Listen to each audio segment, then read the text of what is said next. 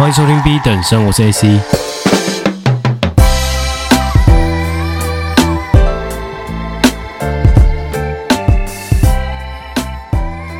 来跟大家分享一个好消息啊！我们前阵子在 Apple Podcast 有收到我们官方的 email 嘛？那他第一次寄给我的时候，我是排在八十一名。那现在我们又往上爬了，这一次我最新看到的是五十名。那蛮开心的啦，真的这件事情，真的觉得说自己做的事情就慢慢的有被别人看见。那其实我一开始就是在讲求说，我要用自然流量，也就是说，像我以前在做生意啊、开店啊、其他自媒体创作，我都会请身边的好友去分享我的内容。那这样子可以更快的去推播到其他的受众嘛。不过我后来想说，如果不是对于这样的内容有兴趣的人，那你硬是给他宣传，可能也没有太大效果。而且我会觉得说，有价值的东西、好的东西，它自然而然会被别人分享出去嘛。那反而这次我没有再特别请身边有人分享啊，然后我做了这个最持久、最认真、然后最热忱的这个 podcast，我反而真的是没有再特别的推广啦。我顶多就是在节目中，哎，请大家。呼吁身边人有兴趣的话，可以来听见这样的内容，因为我讲的东西跟别人的议题其实是不太会重叠的。那也真的慢慢的会发现，有一些听众可能跟我不是很熟识，就是我的朋友圈以外的人吧，会慢慢的接触到这样的声音，然后也会帮我分享这样的内容，所以。现在进到这个类学组里面的五十名，很大程度是所有听众，尤其这种高度参与听众的帮忙。那当然还是借由这期节目来郑重的跟所有听众感谢了，真的谢谢你们这样一直以来的支持，我会持续把好的内容做一个产出。那我可能。就是学一下我自己很喜欢的 podcaster 股癌他的一个模式吧。就你们将来有任何问题，当然不是说我要去帮你们人生解惑，当你们人生导师还是这样，不是要做这种事情。只是如果你们想要了解我更多，好比说我的书单啊、我的歌单啊、我平常喜欢看的电影啊、我是怎么样的人啊之类的，因为我是没有要摆什么架子啊，就跟大家透过这个平台交朋友嘛。那可以到 Apple Podcast 上面去五星。留言，我就只有念五星的哦，五星好评的话，我才会回复你们 Q&A。那内容其实不局限啦，想要了解什么，或者单纯你想要就是美言几句赞扬一下，这个都是非常欢迎的。那其实我那时候看到近五十名的时候，蛮有趣的，就是并列在我旁边的是第四十九名的王伟忠。那为什么我看王伟忠，我就有一种莫名的感触，是因为家母平常在做菜的时候。也很喜欢听广播节目，然后她最常听就是蓝轩跟王伟忠。那我是不知道她听的是好像是那个传统的广播节目，好像不是 Podcast。反正他们这种资深媒体人都有好多节目嘛。那他其中有在听王伟忠的这个大概晚间时段的那个节目。那其实我是没有跟家人分享说我在做广播节目这件事情的，所以他每天在听王伟忠，殊不知他儿子跟王伟忠是并列在 Apple Podcast 的休闲组的五十名那边。对啊，就是也不是说自己做到真的很有成绩，还是怎么样要来跟大家炫耀，就单纯只是哎可以做到跟这种资深媒体人并驾齐驱，然后我就。顶多就是他妈的一个 MacBook Pro，然后接了一个麦克风，就开讲这些我这周莫名其妙的一些发想啊、创意的一些主题啊，或者说天马行空去乱想的一些东西。好，那就是借由这个机会跟大家就是稍微致谢一下，那真的是很感激大家的存在啊，就。平常我要讲故事，没有人要听，所以用这个平台跟大家分享嘛。那大家还是去 Apple Podcast 上面留言，因为 Spotify 上面好像不能留言嘛，所以稍微动动手指，那就是五星的话，我就肯定会回复这样。那最近有蛮多听众朋友在问我的书单，那我想说，与其我一个一个回复大家有什么推荐的好书，不如我直接在节目跟大家分享一下，我这过去几个月看过，觉得诶蛮有意思，那可以从中学到一些特别收获的书本。那其实我这只是一个单纯抒发感想啦，也刚好有人在问，就顺便分享，并不是说自己是一个专业的书评还是啥小的。那过去半年呢，其实我看了马克曼森的《The Subtle Art of Not Giving a Fuck》这本书，它中文叫做《管他的》。我觉得这本书还蛮适合现在听众，因为在一个混乱嘈杂的一个世界，我觉得我们要真的去聆听内在的声音啊。那这本书其实我之前在。做 YouTube 的时候就已经有跟大家提过了。它内容其实就是在提说，我们现代人有很多人在提倡一些自我成长 （self help, self development） 这样的一些书籍嘛、内容嘛。但其实我们很常忽略，就是你要去自我治愈，因为很多那种鸡汤书，它都会告诉你说一些成功人的案例等等的啊。但是成功这件事情，它本身就是没办法复制的嘛。就你不能说你生活过得很糟，你就真的是去买了几本鸡汤书，就好像能够解决你所有人生的问题，并不是这样子嘛。很多时候，它可能是时机跟运气占了非常大的因素嘛。那我们没有必要去过度的自我批判。想做什么事情，你就真的去理清自己的思绪，然后制定计划，就开始行动嘛。对啊，所以这是这本书主要的一个内容方向。那一样，我今天提的书本，如果想要详细的解说，也是可以特别留言跟我讲。那再来，《思考致富》跟《底层逻辑》这两本也是商业类别，我还蛮推荐的书。因为我身边的朋友最近可能慢慢有的在入职场吧，就会问我一些跟商业啊，或者说自我成长啊、投资相关的书本。那《思考致富》（Think and Grow Rich） 这本书其实是比较像是教你用吸引力法则去把自己专注力放在实现自己的目标。那因为它是那种经得起时间考验的成长型书本嘛，它大概在一九三七年就已经出版了，所以它后来就有很多新的版本啦，甚至有的人去做了《思考致富》的一个实作版。那我买的那个版本，我是在茉莉书店买的。我真的很常去那边，就是买那个可能几十块、八十块、九十块，然后那是新书，完全全新的书，就基本上没有被翻过。或者说，你可以可能花两百块捡到一个九成新，根本就是跟全新的差不多的，刚拆封没多久。然后读者他非常爱护书本啊，所以这样这种情况，可以用可能非常。低的价格可能五折去买到一个接近全新的东西。那当然，有的人他喜欢全新新书那种香味、那种感觉吧，翻起来的那种触感吧。我自己是这样的啊，就是如果我真心想要收藏一本书，我可能会去买全新的。那除此之外，我单纯要学习知识的话，那我就会去买二手书。那我刚刚讲这个思考致富呢，我其实在茉莉买到，就是它这个版本里面刚好附上一个小本的实作书，就是他跟你说，哎，那你的。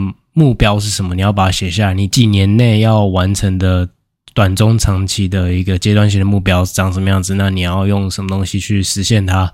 然后他会慢慢去引导你把自己的想法去做一个梳理啊。那再来就是底层逻辑。底层逻辑这本书读起来算是蛮舒服的。有的人会觉得很烧脑，但它其实就是中国的一个商业顾问润总把他。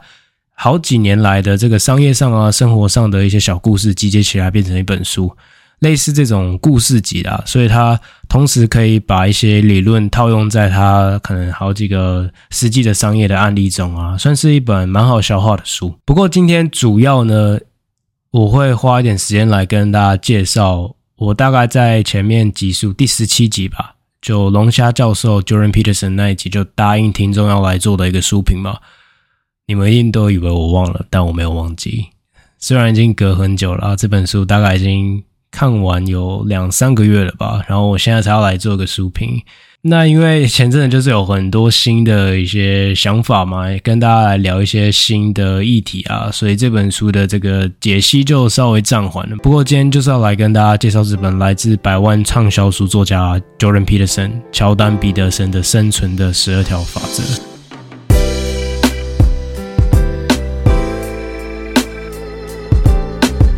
嘿听到这边，不知道听众朋友有没有觉得我的声音不太一样？那其实是因为我昨天晚上录到一半，然后电话有插播，工作的事情就先去开会，然后本来回来想说把它录完，但想说就今天先到这边了，明天再把它录完吧。那我刚好回去看了一下，发现我昨天的音档，哎，时间有点超过，就是闲聊闲聊太久这样。我们马上进入今天的正题啦。Twelve Rules for Life 这本书呢，它其实就是十二个章节，就是十二个法则。那我今天就先带其中六个法则嘛，那之后再做一个 Part Two 的合集这样子。那这本书其实很多我身边的朋友读完都会说，或者说读到一半会觉得说读不下去，因为它用字都比较深奥一点。那我是能理解，因为大家可能会给我的反应是说这本书的翻译不太好。那其实我觉得不是翻译的问题，就是译者应该是翻译上没有太大问题。也许真的像大家说的，他翻译的没有那么顺畅。不过我觉得更多的原因是在于 Jordan Peterson 他是一位学者，所以他用字遣词本来就是比较艰涩一点。那一般他用这种很生硬的方式去讲一些理论啊，本来翻成中文他就会比较难去理解，比较难去消化。但其实我个人认为，Jordan Peterson 他是一个还蛮矛盾的人，因为他用字的方式看起来是其实还蛮浪漫的，因为他会用一些可能以前的一些诗句啊，一些很有艺术感、很有画面感的东西去做一个比喻，但是他讲的主题又是很实际，然后又想要把呃现代男性去拉到现实的一个状态吧。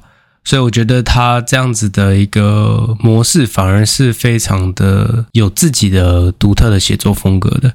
所以大家是真的可以去看一下。不过他大概有半本字典那么厚，然后呃每个章节他也是非常详尽的带到每一个主题，所以其实是需要一点耐心去把它看完的。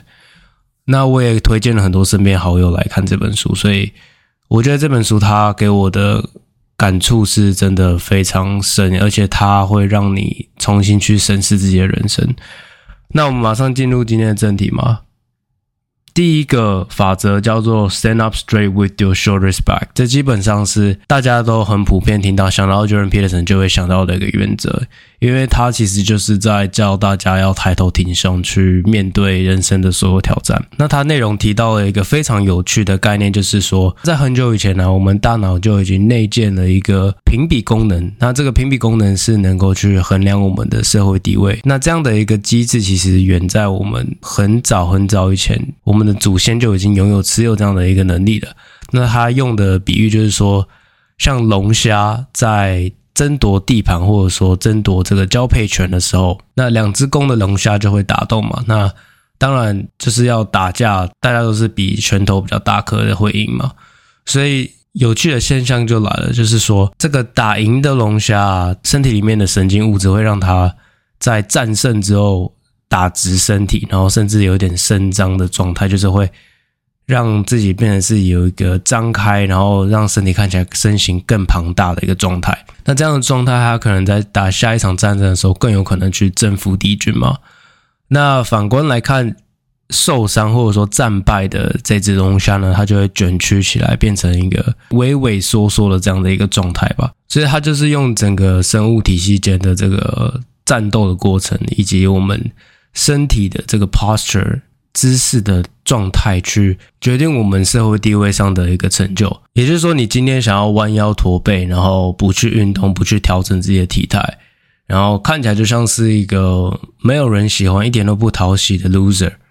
然后我们可能就是整天泡在家里打电动啊，然后也不去有一些有意义的社交，然后不去把自己的人生整顿好。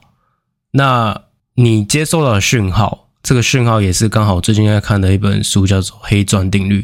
就你收到讯号，就是别人怎么看待你，你就是一个 loser。那我们台湾人的一个梗图不是说那个“我就烂”嘛？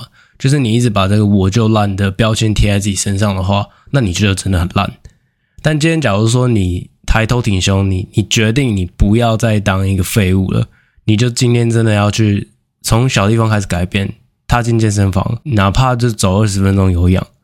或者说，你今天去把一本你买来一直没有看的书，去给它翻个五页，那光是这种小的讯号、小的成功去累积堆叠，你就会慢慢变成刚所谓讲的战胜的龙虾。你慢慢的，你看得起自己了，别人就会看得起你。那当别人看得起你，你就会得到更正面的讯号，那它就会形成一个正循环嘛。所以，当你主动去面对生活中的要求，你的神经系统就会以全然不同的方式回应。你正面的去迎战这个生活中的不同的挑战嘛。当你今天好比说你在公司里，就假如说你今天在公司里面就是被上司欺压好了，你在下一次会议的时候，你就勇敢说出你内心的想法啊，提出你的渴望，你想要怎么样 proposal，你就仔细的、认真的去拟出一个方案。你说话的时候，你的语调、你的语气、你的口吻，就要讲的好像你有权利去要求一样。所以这整个章节，我觉得。已经非常的概括了整本书想要告诉你的概念。Jordan Peterson 就叫你昂首阔步，直视前方，勇于去冒险，鼓励你的大脑里面的血清素在你的神经回路里面流动。那当你有这样的一个循环机制的时候，你就更好面对下一个挑战。好，那第二个 rules 叫做 treat yourself like someone you are responsible for helping。就你在善待自己，就要好比像是你善待你最好的朋友，你有责任去善待的那个人一样。那他在里面的比喻就是说，我们很常现在都有毛小孩嘛，带小朋友或者说带自己的宠物，带自己的小狗小猫去看医生、兽医哦，哪里呃胃痛，然后就给他照顾的服服帖帖的，然后肯定是把他就是各方面都照料得很好，然后药都一定要准时吃完。可是当我们自己去看医生，然后比如说我们去看中医好了。我们没有一次把药吃完，我们很少会真的像是善待他们一样善待自己吗。那其实这个道理是非常好理解、显而易见的。就是我前面那一集也有在讲说，我们应该要像是一个教练般的严格的去制定计划，并且去。执行，然后监督自己的状态。那这个监督当然不会是过度的批判。你不要说你就是他妈的一个废物 loser，你怎么现在五点半还不起床？然后，那么今天事情列了十项，然后没有七项把它完成之类的。教练他反而应该是要很正面的。OK，你今天早上起来你没有把事情做完，没关系。人生就像篮球一样有四节嘛，那你第一节没有打好，你第二节。整顿好心情，整顿好你的情绪，然后你继续上场把球打好，好不好？所以，我们应该要同时有这个教练跟球员的思维。那 Jordan Peterson 其实你可以很常在书中看到他很常去引用尼采跟卡尔荣格的一些相关的概念跟想法吧，就是他会用一些古人的思想跟智慧来去套用他自己的一些观点跟逻辑。我觉得这是我们作为读者更好去内化到身上的一种方式啊。第三个叫做 make friends with people who want the best for you，也就是说，你要交朋友，你要重新去审视说，你身边人到底他妈的是不是你朋友？这些人他是要从你身上去利用你的一些资源，还是说他真心的是在乎你的感受？又或者更重要的，他希望你生活过得更好？因为真正的朋友，他是绝对希望你过得更好的。那其实很多时候，他是在讲说。我们会陷入一个虚假的利他，好比说我们现在就是已经在踏上这个成长的旅途，那身边有个人他就是持续的耍废，持续的出去夜生活，持续的就是当个马铃薯之类的。那你今天想要去让他跟你一起进步的时候，你拯救他，到底是因为你很坚强，你很慷慨，还是你希望他注意到你的这种善意呢？就你这种刻意的善行，是不是希望是让人家去注意到说，哎，其实你高人一等呢？与其你花这样的时间去救那些不值得被救的人，你不如真正去审视说，你身边到底留下来的人有谁是值得你相处的？他给你的讯号是不是正面的？还是说他刻意一直用一种虚假利他模式？其实他在用。一种贬低人的方式，在显示自己的优越感呢？其实我在身边有蛮常去觉察到这样的人的存在，他可能自己没有发现，但是因为我自己很喜欢 study 心理学的东西，我可以知道说他一言一行之下，大概他想要表态的东西是什么。当然不是说我自己就是哦都能够读懂人心还是什么，只是我现在会越来越倾向能够自己做到的事情就尽尽可能自己完成。那我不太会需要说一定要。过度的去跟人家分享我的生活，因为靠北我就已经有几百几千个听众在听我的节目了。我真的要分享的东西，其实我在节目里面我就已经把大家当朋友讲完了。那私底下生活呢，我就尽可能的还是很 private 啦。我觉得 privacy 有时候这种隐私，它在这个很纷扰的一个世界里面，它是非常的珍贵的。好，那当然结论就是这个章节就是希望说，那些会希望看到你人生改善。然后他们人生也会因此改善的这种朋友，你就要多去来往，你就要多去深交。那反之呢？其他人你就要想象一下，像火箭在发射的时候，它有个后面有个推进器嘛。那当这个火箭已经升空到一定层次的时候，那个推进器就掉下来。有时候这些朋友就是这样子，他会跟你到一一定层次，然后他不见得会一起上去。那你就祝他们好啊，你也没有，你不用对他们就是说很恶意还是怎么样，但是。你还是可以偶尔跟他们联络一下，FaceTime 一下，出来 hang out 一下。但是你要理解的是，你到底内心在追求是什么？那如果不一样的价值观，就不用硬是强求了。那第四个法则叫做 Compare yourself to who you were yesterday, not to who someone else is today。这基本上也是一个讲到烂掉的东西，就是你要跟昨天自己比，你不要跟其他人比。那为什么这个东西被讲到算是陈腔滥调？但是现在来看，这个时代特别格外的有价值，就是因为社群媒体的关系嘛。我们每天都在看别人精心打扮、设计好的一个形象给我们，那我们看到的一则贴文，就那一则，或者说一个影片、一个视频，是人家不知道花了多少时间去刻意去打造的形象跟映照的一个画面给我们。那一瞬间，我们就会拿我们整个人生去跟他们评比。那这样子做其实是非常没有意义的，因为这个世界很奇怪的事情是，我们很常陷入二元的思考，就是不是成功就是失败，不是好人就是坏人，不是自律就是怠惰等等的。那其实 Jordan Peterson 就是在讲说，价值是有等级之分的。每一件事情，好比是我刚刚讲的自律这件事情，它也是有分不同等级的嘛。每个人对于不同的样态的这种形容的模式，或者说定义的模式，其实都不一样。那自己最清楚嘛。所以更重要的事情是你每天要进步，哪怕就是一 percent，你每天就比自己一 percent 好。它其实有带到是说。这个世代有个东西叫做正向错觉。正向错觉就是说，现代社会心理学家很喜欢告诉大家说：“，你现在的生活模式很好啊，You are as pretty as you are, you are as good as you are。”然后就是你其实不太需要哪里有改善啊，或者说你现在就是我们应该要去接纳、包容现在的自己等等的。那 Jordan Peterson 就觉得说。你这样告诉年轻人，他就没有追求进步的空间了。那你要这样子让谎言成为这种弱者的保护伞吗？也就是说，你今天就是在弱的状态，然后你一直告诉他弱其实是好的，那他就不会追求进步了。为什么你不要把未来可以变成更好的自己的那份上进心的追求，那份？对自己的自信跟这种承诺视为有价值的呢？为什么你要去给自己这样的一个谎言的错觉呢？那假如说你在生活各个面向都已经成功了，代表你其实没有在尝试新鲜的事情或者是困难的事情。那再来第五个法则，我会比较快带过，因为他是在讲小孩子的事情。第五个法则叫做 “Do not let your children do anything that makes you dislike them”。你不要让你孩子做你会讨厌他们的事情。那因为我自己还没有当父母亲嘛。不过我能够想象，就是当你现在都已经讨厌你的儿子做的某一件事情了，好比说就是他乐高都不收好放在客厅里面，当你这样舒舒服服的坐上沙发的时候，你就是他妈脚趾头踩到他的乐高，然后你就是痛的跟他妈一条狗一样。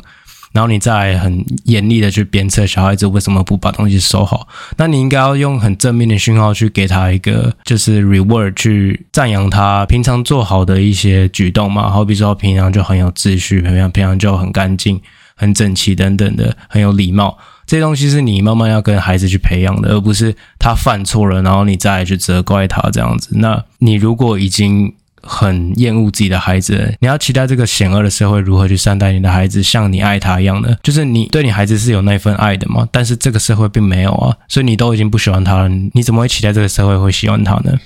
所以你要让孩子社会化嘛，不是说呃大家都要是就是一型人格，大家好像要是外向者，要要融入这个社会，而是。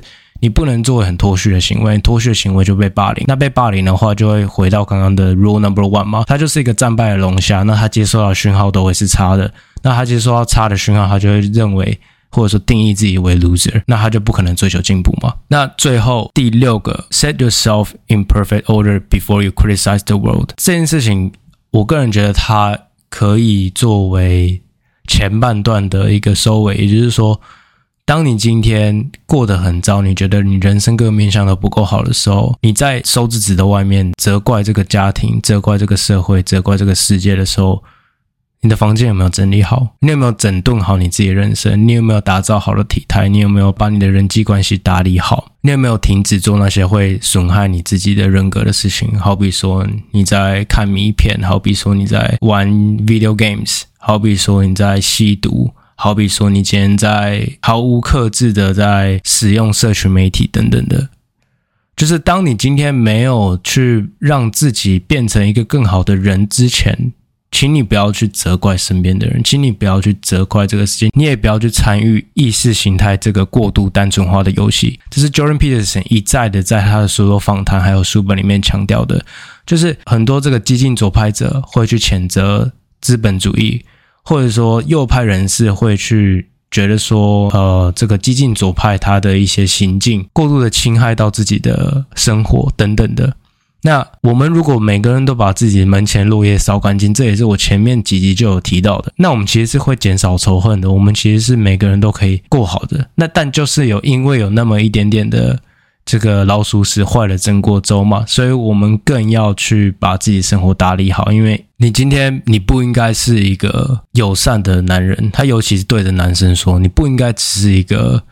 呃，就是无害的人。你今天在无论说你在社群里面，你在群体中，或者说你在两性的相处中，你就是那么一个好好先生，什么事情你都就是迎合别人，然后不敢去冒犯别人这样的一个状况的话，那别人会怎么看待你？别人会觉得你好相处，但别人不会觉得你有任何一点点的吸引力，别人也不可能依靠在你身上，你不会是一个 great leader，你不会是一个好的领导者。